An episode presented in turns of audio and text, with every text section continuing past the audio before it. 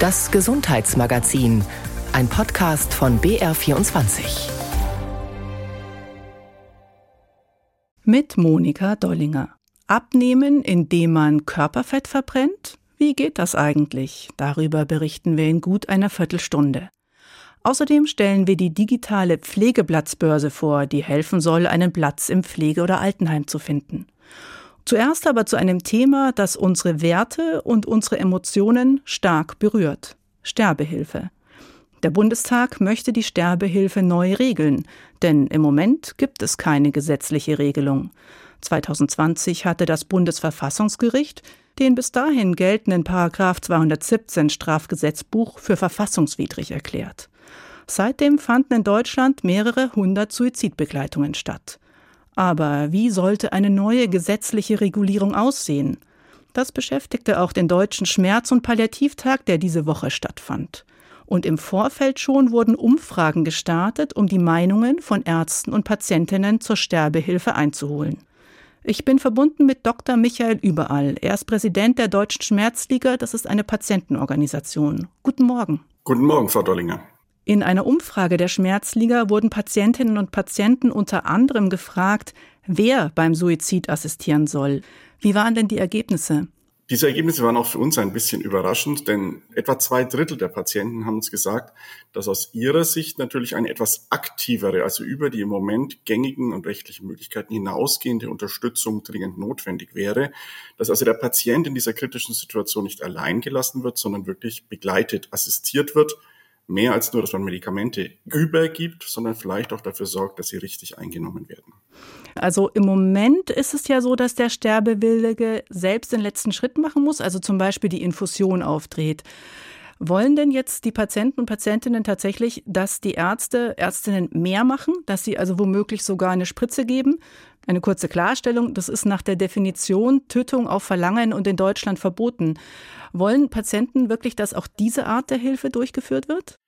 Also ich glaube, was Ausdruck ist des Antwortverhaltens dieser von uns befragten Menschen ist, dass sie nicht alleine gelassen werden wollen, so wie man es im Moment ja leider kolportiert immer wieder sieht, selbst dann diese Medikamente nehmen müssen, sondern ich denke, sie möchten, dass jemand bei ihnen ist. Das wird aus meiner Interpretation nicht zwangsläufig darauf hinauslaufen, dass derjenige, der dabei ist, eine aktive Rolle spielt, indem er dieses Töten auf Verlangen umsetzt, aber dass er anwesend ist, dass er unter Umständen Hilfestellung verbal nochmal geben kann, wie jetzt die Infusion zu starten ist, wie die Infusion loslaufen sollte und ähnliches. Und das ist, glaube ich, aus Sicht der Patienten ein ganz, ganz wichtiger Punkt, dass sie das nicht alleine gehen müssen, diesen Weg. Was meinen denn die Schmerzpatienten, Patientinnen speziell? Die haben ja teilweise wirklich so Schmerzen und auch das Gefühl, das wird einfach nie wieder besser. Nun, naturgemäß dreht sich die Diskussion schwerpunktmäßig um Menschen in einer palliativen, also lebensendnahen Situation. Aber wir hatten sehr, sehr viele Menschen mit chronischen, nicht tumorbedingten Schmerzen auch in dieser Umfrage. Und auch diese Menschen haben irgendwie ein Bedürfnis danach, selbst Kontrolle über ihr Lebensende zu übernehmen und eine Selbstbestimmung auszuleben. Und der Unterschied zwischen final sterbenskrank und chronisch an Schmerzen krank bezüglich der Erwartungshaltung ist nicht sehr groß. Die Anteile der Menschen, die hier wirklich erwarten, dass sie die Möglichkeit haben, sich selbst ihr Leben selbstbestimmt friedvoll zu nehmen, liegt vergleichbar hoch bei 50 bis 60 Prozent. Es läuft ja momentan auch eine Umfrage der Deutschen Gesellschaft für Schmerzmedizin, deren Vizepräsident Sie auch sind. Welche Rolle geben sich denn Ärztinnen und Ärzte selbst im Rahmen der Suizidbeihilfe? Ja, das ist ganz spannend. Ich glaube, viele Ärzte sehen sich in einem Spannungsfeld auf der einen Seite zwischen ihrer Verpflichtung, Menschen zu helfen, also im Leben zu bleiben, Krankheiten vorzubeugen, zu behandeln und zu kurieren, und auf der anderen Seite aber auch in ihrer Verpflichtung, über das Leben hinaus den Patienten als ganzheitliches Wesen in den Blick zu nehmen. Und in diesem Spannungsfeld gibt es durchaus Unterschiede. Es ist so, dass in der Befragung der Ärzte, die wir durchgeführt haben, es so ist, dass die Ärzte gesagt haben, wenn sie gefragt wurden, dass sie nur in zehn Prozent dieses Vorhaben auch wirklich aktiv unterstützt haben. Nochmal 40 Prozent haben eine Unterstützung in Erwägung gezogen, aber knapp die Hälfte haben das also komplett auch abgelehnt. Aber es gehört doch eigentlich zum Kerngeschäft der Medizin, dass Ärzte Menschen, die leiden, begleiten. Einfach eben auch bis zum Ende begleiten. Ja, In dem Hippokratischen Eid gibt es ja eine ganz klare Verpflichtung, dass der Arzt sein Leben in den Dienst der Menschlichkeit stellt. Er stellt sie nicht in den Dienst der Gesundheit, sondern er stellt sie in den Dienst der Menschlichkeit. Und zur Menschlichkeit gehört auch die Begleitung am Lebensende dazu. Faktisch ist es aber so, wenn Sie sich umhören, wenn Sie Umfragen trauen, dass das Lebensende trotz aller palliativmedizinischer Fortschritte, die wir in den vergangenen Jahren erlebt haben, in vielen Fällen nicht so friedvoll, nicht so medizinisch einwandfrei, wie wir uns das alle vorstellen möchten, wirklich abläuft. Und deswegen dieses Bedürfnis nach einer, sagen wir mal, etwas stärkeren, besseren, intensiveren, vor allem selbstbestimmten Form das Lebensende zu gestalten. Über dieser ganzen Diskussion steht ja die Autonomie des Patienten. Was bedeutet das? Dass er auch bei diesem letzten Schritt eben ganz autonom handeln muss und niemand anderen wirklich in die Pflicht nehmen darf? Nein, gerade eben nicht. In dem wegweisenden Verfassungsgerichtsurteil, das Sie schon angesprochen haben, ist vor allem der Wunsch geäußert worden oder eigentlich auch die Verpflichtung des Gesetzgebers, Menschen im Rahmen ihrer grundgesetzlichen Rechte die Würde des Menschen ist unantastbar, ist ein wesentlicher Bestandteil und damit ist auch die Selbstbestimmung des Menschen ein wesentlicher Bestandteil zu helfen.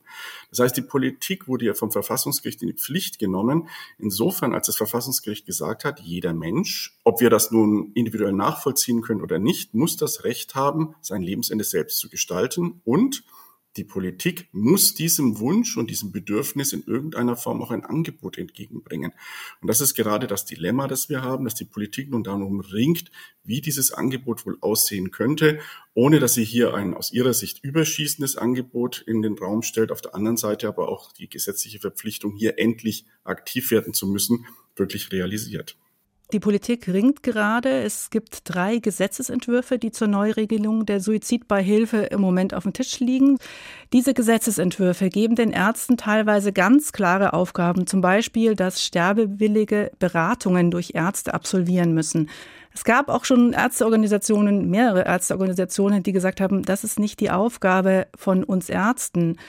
Wie positioniert sich denn dazu die Deutsche Gesellschaft für Schmerzmedizin?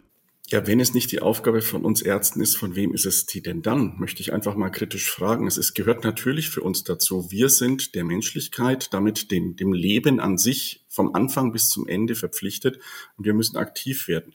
Ich denke, der Punkt, den wir hier in diesen Gesetzesentwürfen adressieren müssen, ist, welche Hürden werden aufgebaut und welche rechtlichen Vorgaben werden erfüllt. Von ärztlicher Seite aus ist der große Wunsch nach einer rechtlichen Verbindlichkeit naturgemäß verständlich. Nur das Problem ist, dass mit diesen zunehmend strengeren rechtlichen Vorgaben die Hürden für die Betroffenen, diese Leistung in Anführungs- und Schlusszeichen in Anspruch nehmen zu dürfen und damit selbstbestimmt aktiv werden zu können, immer höher werden. Hier gilt es also eine ausgewogene Balance zu halten. Und da ist ganz ehrlich, es leider im Moment so, dass keiner der diskutierten Gesetzentwürfe den Erwartungen von Menschen und Betroffenen entspricht, sondern eher den Erwartungen der Ärzte und Therapeuten nach einer rechtskonformen, sauberen Lösung. Was fehlt denn in den Gesetzentwürfen Ihrer Meinung nach? Also was müsste da konkret drinstehen? Was wir im Moment haben, ist, dass wir sozusagen Fristenlösungen haben. Es wird überprüft, ob der Patient oder der Betroffene, der den Wunsch nach einem selbstbestimmten Lebensende stellt, ob er überhaupt entscheidungsfähig ist. Und dieser Punkt wird häufig an psychiatrischen Diagnosen festgemacht. Also man unterstellt zum Beispiel einfach sehr subtil, dass Menschen mit einer schweren depressiven Verstimmung nicht wirklich entscheidungsfähig sind, was de facto so nicht stimmt. Man baut Hürden auf, Wartefristen. Unter Umständen stehen auch so Art Tribunale noch im Raum. Das heißt, derjenige, derjenige, der sich um ein selbstbestimmtes Lebensende sorgt und dieses voranbringen möchte, muss sich dann vor verschiedenen Gremien äußern, rechtfertigen. Und die Erwartung ist natürlich, dass über diesen kaskadenhaften Weg dann viele Menschen einfach diesen Wunsch nicht mehr äußern, davon Abstand nehmen und zumindest die erwartbar harmonischen, friedvollen, medikamentösen Lösungen nicht in Anspruch nehmen.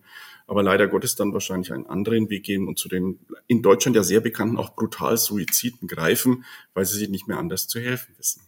Sie haben gesagt, Sie sind mit den drei Gesetzesentwürfen nicht zufrieden. Also ist Ihre Position im Moment lieber kein Gesetz und weiter so wie bisher? Also ganz ehrlich, das wäre nicht die schlechteste Lösung. Für eine freie, selbstbestimmte Entscheidung ist die aktuelle Situation nicht die schlechteste. Und wenn wir jetzt Rechtsnormen fordern, Rahmenbedingungen, unter denen so ein Weg möglich sein soll, dann wird es zwangsläufig wieder zu rechtlichen Verbindungen kommen. Aus Sicht von Betroffenen ist das aktuell ehrlich gesagt nicht möglich und nicht nötig. Auf dem Deutschen Schmerz- und Palliativtag gab es ja auch eine Diskussionsrunde zur Sterbehilfe. Wurden dabei auch noch andere Aspekte als die, die Sie gerade schon genannt haben, geäußert, die Ihrer Meinung nach in der öffentlichen Diskussion noch nicht genug wahrgenommen worden sind? Also ich glaube, der wesentliche Punkt, den wir und den auch die Politik als Gesetzgeber und Rahmengeber für solche Bedingungen berücksichtigen muss, ist, dass wir ganz klar festlegen, dass diese Entscheidung für ein Lebensende eine selbstbestimmte Entscheidung ist, dass sie freiwillig getroffen wird, dass sie nicht durch äußere Zwänge, seien sie familiärer, sozialer Art oder ähnlichem, wirklich bedingt werden, unterstützt werden. Das ist die Aufgabe, die geklärt werden muss. Danach, der Weg, wie das stattfinden sollte, glaube ich, ist auch unter den heutigen rechtlichen Rahmenbedingungen jederzeit möglich, wenn wir als Ärzte, die wir hier durchaus in der Verantwortung stehen, diese Aufgabe auch aktiv annehmen und uns ihr nicht pauschal verweigern, wie es heute ja leider geschieht. Nochmal, wir sind nicht Leben als Quantität, sondern der Menschlichkeit und dem Lebewesen insgesamt in seiner ganzen Fülle von verschiedenen Eigenheiten verantwortet. Und das müssen wir als neue Aufgabe jetzt im 21. Jahrhundert auch endlich wahrnehmen. Sie haben gerade die äußeren Zwänge genannt. Gibt es denn eigentlich Anzeichen dafür, dass diese Zwänge ausgeübt werden? Also bisher hört man eigentlich immer das Gegenteil, dass Menschen, die tatsächlich sagen, ich möchte Sterbehilfe in Anspruch nehmen, von ihren Angehörigen eigentlich immer davon abgehalten werden. Also wo sind diese äußeren Zwänge, beziehungsweise was für Belege gibt es dafür, dass es die tatsächlich gibt? Das ist genau die richtige Position, die sie einnehmen. Es gibt sie de facto nicht, aber sie sind als Schreckgespenst in den Köpfen derjenigen, die eine politische Entscheidung treffen, immer wieder vorhanden. Und wir haben nun auch eine gewisse Historie in Deutschland, wo fremdbestimmte Bewertungen der Qualität eines Lebens dramatische Konsequenzen hatten. Und von daher ist es, glaube ich, schon gut, sich diesem Thema nochmal zu widmen. Aber de facto passiert im Alltag genau das, was Sie beschrieben haben, nämlich das Gegenteil. Nicht nur, dass Angehörige Menschen, die diesen Weg gehen wollen, davon abhalten, sondern auch gerade im Medizin Medizinbetrieb ist es so, dass Menschen, die schon am Lebensende sind, künstlich unnötig behandelt werden, äh, zum Teil auch aus wirtschaftlichen Gründen behandelt werden, um an der Lebensendphase noch ein paar Tage, Monate manchmal auch heranzuhängen, aber die Würde, die Lebensqualität des Menschen dabei völlig außer Acht zu lassen. Also das ist eine Art Scheindebatte, die wir hier führen über die Frage der Fremdbestimmung, aber wir müssen sie natürlich auch vernünftig führen, weil wir, wie gesagt, eine gewisse Geschichte haben, eine Historie und ich glaube, die Fremdbestimmung einer Lebensqualität möchte kein Mensch mehr in Deutschland wirklich erleben. Vielen Dank, Dr. Michael Überall von der Deutschen Gesellschaft für Schmerzmedizin. Die Links zu den Umfragen Selbstbestimmung am Lebensende für Ärzte und für Patienten finden Sie unter br24.de-sonntag. Sie hören das Gesundheitsmagazin. Eigentlich hatten CSU und Freie Wähler in ihrem Koalitionsvertrag eine Pflegeplatzgarantie bis 2023 für alle Bedürftigen in Bayern versprochen. Doch dieses Versprechen haben sie bisher nicht eingelöst. Noch immer suchen Menschen oft lange nach einem Pflegeplatz. Die bayerische Staatsregierung hat sich nun ein neues Konzept ausgedacht. Nikolaus Nützel war bei dessen Vorstellung dabei und hat auch einen Angehörigen getroffen. Also meine Frau ist mit 50 beginnende Demenz gewesen und ist mir davongelaufen, hat mich immer wieder bedroht. Heiner Barth hat erlebt, wie schwer es ist, einen Pflegeplatz zu finden. Als seine Frau immer schwerer an Demenz erkrankte, brauchte der 72-Jährige aus Au in der Hallertauer eine Einrichtung, in der sie betreut werden konnte. Zunächst kam er nur auf Wartelisten. Der beste Platz war Platz 24, das heißt 23 vor ihnen müssen absagen, damit sie überhaupt mal eine Chance haben. Durch Glück fand Barth schließlich einen Platz für seine Frau.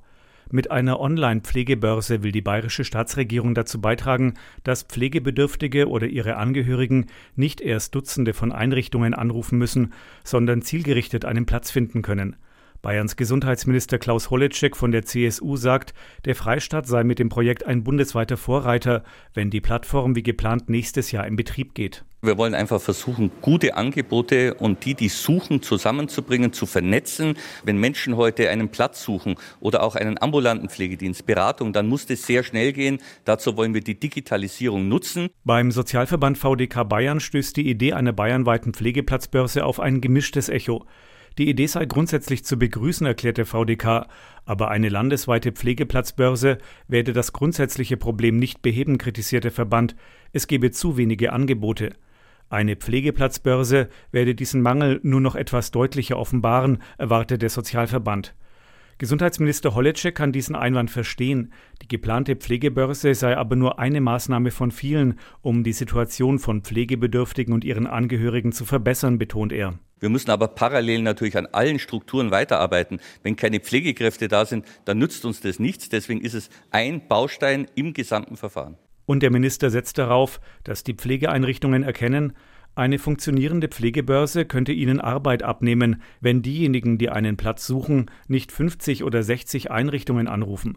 Beim Softwareunternehmen Recare, das die Pflegebörse entwickelt, ist man sicher, dass die Plattform eine Erleichterung für viele Einrichtungen sein kann. Auch die digitale Erfassung der Daten von Interessenten biete Vorteile, sagt der Recare-Geschäftsführer Maximilian Greschke. Der Vorteil der Einrichtung ist, dass der Aufwand für das aufnehmende Personal deutlich sinkt. Heiner Barth aus Au in der Hallertau, der bei der Suche nach einem Heimplatz für seine demenzkranke Frau viele Telefonate geführt hat, konnte noch keine Online-Pflegebörse nutzen aber er könnte sich vorstellen, dass sie für andere etwas bringt. Es könnte ja Hilfe sein, weil man nicht so verzweifelt ist, vielleicht, weil man vielleicht sieht, dass noch Plätze irgendwo gibt. Sie hören das Gesundheitsmagazin. Wir sind mitten in der Fastenzeit. Der eine oder die andere nutzt diese Wochen zwischen Fasching und Ostern tatsächlich auch, um zu verzichten, zum Beispiel auf Alkohol oder Zucker. Der Hintergedanke ist dann oft, ich möchte jetzt endlich mal ein bisschen abnehmen. Und je wärmer es wird, desto mehr Joggerinnen oder Walker sieht man auch wieder. Viele von ihnen wollen die Fettverbrennung ankurbeln und dadurch die Pfunde purzeln lassen. Aber was ist das eigentlich, Fettverbrennung? Und wie funktioniert sie? Körperfett loswerden? Nichts leichter als das. Einfach ganz entspannt ausatmen. Wenn ich Fett verbrenne, dann ist das Endprodukt Kohlendioxid und Wasser. Also im Grunde bieseln wir das Fett aus und atmen es raus. Sagt Monika Bischoff vom Zentrum für Ernährungsmedizin und Prävention bei den Barmherzigen Brüdern in München. Wirklich verbrannt wird dabei nichts. Die verschiedenen Fettsäuren aus den Fettspeichern im Körper werden abgebaut, verstoffwechselt. Doch unser Körper gewinnt seine Energie nicht nur aus Fett, sondern auch aus Kohlenhydraten, Zucker. Und wie der Fett- und Zuckerabbau zusammenhängt, darüber gibt es viele Falschannahmen. Mythos 1. Für den Fettabbau müssen die Zuckerspeicher im Körper leer sein. Deswegen fördert zum Beispiel Sport vor dem Frühstück den Fettabbau. Richtig ist, um Fett abzubauen, muss der Zucker- oder Glykogenspeicher im Körper nicht leer sein. Der Körper verbrennt ständig Zucker und Fett zugleich, so Ernährungsexpertin Monika Bischoff. Auch während des Sitzens verbrennen wir Fett. Heute nicht so deutlich so viel wie beim Sport. Und natürlich hilft es, wenn der Zuckerspeicher entleert ist, um dann gleich in die Fettverbrennung zu schreiten. Aber dass wir gar kein Fett verbrennen, bevor der Zuckerspeicher leer ist, das ist definitiv nicht so. Unser Körper kann 2000 Kalorien an Zucker speichern, aber bis zu 100.000 Kalorien an Fett. Es stimmt also, dass sich der Zuckerspeicher schneller entleert und dann mehr Fett abgebaut werden muss, um die Energieversorgung aufrechtzuerhalten. Deshalb aber morgens ganz nüchtern Sport zu machen, ist dennoch in der Regel nicht zu empfehlen, denn ein leerer Zuckerspeicher kann auch gefährlich werden. Das kann natürlich passieren, dass man da keine Kraft hat und vielleicht auch am Denkvermögen scheitert, weil unser Gehirn braucht ja ganz viel Zucker und dann kann schon sein, dass man mal rot über die Ampel läuft. Mythos 2. Der Fettabbau beginnt beim Sport erst nach 20 Minuten. Langes Ausdauertraining ist besser als ein Sprint. Richtig ist, dass zu Beginn eines Trainings die Kohlenhydratspeicher für die Energie eine größere Rolle spielen als die Fettreserven. Aber weil der Körper ständig auf beide Energiequellen zurückgreift und der Fettabbau auch nicht nach dem Training aufhört, kann ein intensives 15 Minuten Training durchaus einen größeren Effekt haben als ein längeres Ausdauertraining. Natürlich komme ich nach 20 Minuten, wenn ich im langsamen, wenig intensiven Bereich trainiere, komme ich schneller in die Fettverbrennung. Aber da verbrenne ich halt insgesamt sehr, sehr wenig Kalorien. Und das heißt, im Absoluten verbrenne ich immer noch mehr Fett, wenn ich im High-Intensity-Training trainiere. Mythos 3. Bestimmte Lebensmittel kurbeln den Fettabbau an. Ananas, Papaya und Chili als Wunderwaffe? Scharfe Gewürze wie Chili oder Ingwer brennen zwar im Mund, aber verbrennen kein Fett. Auch Früchte wie die als Superfood gepriesene Papaya oder die Ananas haben zwar den Fettburner-Ruf, entfachen hier aber kein großes Feuer sagt Monika Bischoff vom Zentrum für Ernährungsmedizin und Prävention bei den Barmherzigen Brüdern in München. Da müsste ich so viel essen und ich kann keine drei Tonnen Ananas essen. Auch weil Obst viel Zucker enthält, was sich wieder negativ auf die Kalorienbilanz auswirkt und auch auf den Fettabbau. Wenn ich Zucker esse, schüttet der Körper viel Insulin aus, um den Zucker abzuspeichern. Und wenn ich Insulin ausschütte, bremst es immer die Fettverbrennung. Passiert übrigens auch, wenn ich Alkohol trinke. Bei Süßstoffen ist das nicht der Fall. Besonders gesund seien sie aber auch nicht, sagt die Ernährungsexpertin und erklärt, dass die Vermeidung von Insulinausschüttungen und des Ausbremsens der Fettverbrennung beim Intervallfasten eine große Rolle spielen. Deshalb wird das Abendessen vorgezogen, sodass der Körper über Nacht mehr Fett verbrennen kann. Was wirklich hilft.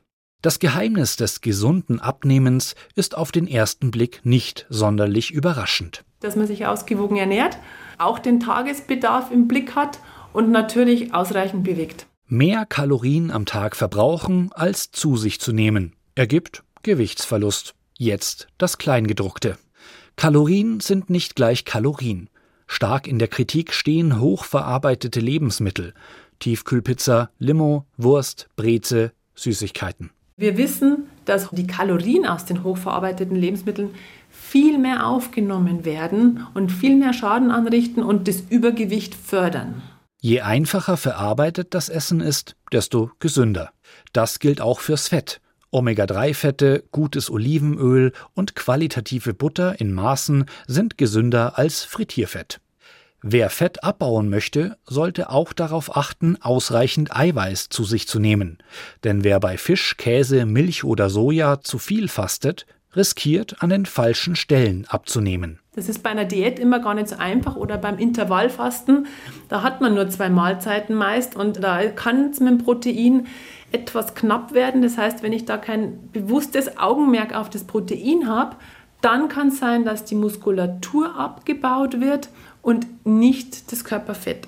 Bei Frauen gibt es eine Zeit im Leben, die sich besonders gut dafür eignet, Fett zu verbrennen. In der Stillzeit, das ist die einzige Zeit, wo alle Fettreserven mobilisiert werden und wo wir die abbauen können, weil es evolutionsbedingt dafür gemacht ist. Und Frauen speichern heute viel für den Nachwuchs und in der Stillzeit gibt der Körper Bescheid, es kann alles verbraucht werden, zum Beispiel fürs Kind. Für viele Menschen mit Übergewicht sind Diäten und Versuche abzunehmen nach wie vor frustrierend. Das liegt auch daran, dass der Körper anfangs oft nicht das gewünschte Fett abbaut. Also dass zum Beispiel Bauch- oder Hüftfett trotz Sport und gesunder Ernährung bestehen bleiben. Wer wissen will, ob der Körper das besonders ungesunde Fett in den Organen schon abbaut, der kann seinen Fettanteil aber beim Arzt messen lassen und sich so auch motivieren. Monika Bischoff weiß noch andere Kennzeichen, die darauf hindeuten, dass der Körper Fett verbrennt. Unsere Patienten berichten, dass man friert. Man riecht es auch zum Teil, also das ist ein ganz unangenehmer Mundgeruch. Es kann sich der Körpergeruch auch verändern, ähm, aber das sind so die, die Zeichen, die bemerkbar sind. Über Verbrennung von Fett und Ausschüttung von Zucker berichtete Markus Kaiser. Mehr zum Thema Abnehmen finden Sie unter br24.de-sonntag. Dort und in der ARD-Audiothek steht auch der Podcast dieses Gesundheitsmagazins. Danke fürs Zuhören, sagt Monika Dollinger.